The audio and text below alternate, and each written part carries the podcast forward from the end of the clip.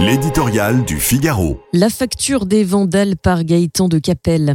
Magasins pillés, bâtiments publics ravagés, écoles détruites, voitures calcinées. Les émeutes des derniers jours laissent un peu partout en France un paysage dévasté. Les images de la télévision et les vidéos sur les réseaux sociaux ne diront jamais totalement la réalité de ce que vivent dans leur chair les victimes des voyous. Il faut entendre le désarroi de ceux qui ne demandent rien à personne, se levant chaque matin pour aller travailler ou tenir un commerce, ont tout perdu. Le vandalisme endémique, gilets jaunes, manifestations contre les retraites qui gangrènent le pays devient leur pire cauchemar. À travers ces saccages, c'est toute leur vie professionnelle et familiale qui part en fumée.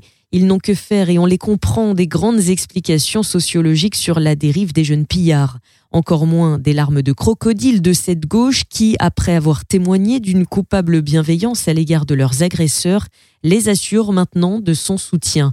Ce grand carnage n'aura, paraît-il, aucun impact sur l'économie française ni sur notre attractivité. On aimerait le croire, mais on en doute. Les mises à sac à répétition de nos centres-villes qui font le tour du monde ont déjà lourdement entamé notre réputation. Leur coût énorme devra bien, quant à lui, être épongé par quelqu'un. Les compagnies d'assurance en prendront bien sûr une partie en charge, mais l'État, c'est-à-dire le contribuable, sera lui aussi contraint de participer une fois encore au règlement de la facture.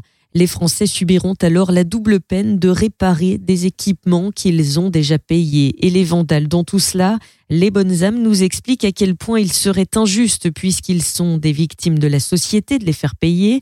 Combien ajouter de la misère à la misère risquerait de conduire au chaos, comme si l'impunité dont ils bénéficient n'avait pas déjà produit ce résultat. Abasourdi par les événements, Emmanuel Macron serait, paraît-il, prêt à sanctionner financièrement les familles des délinquants.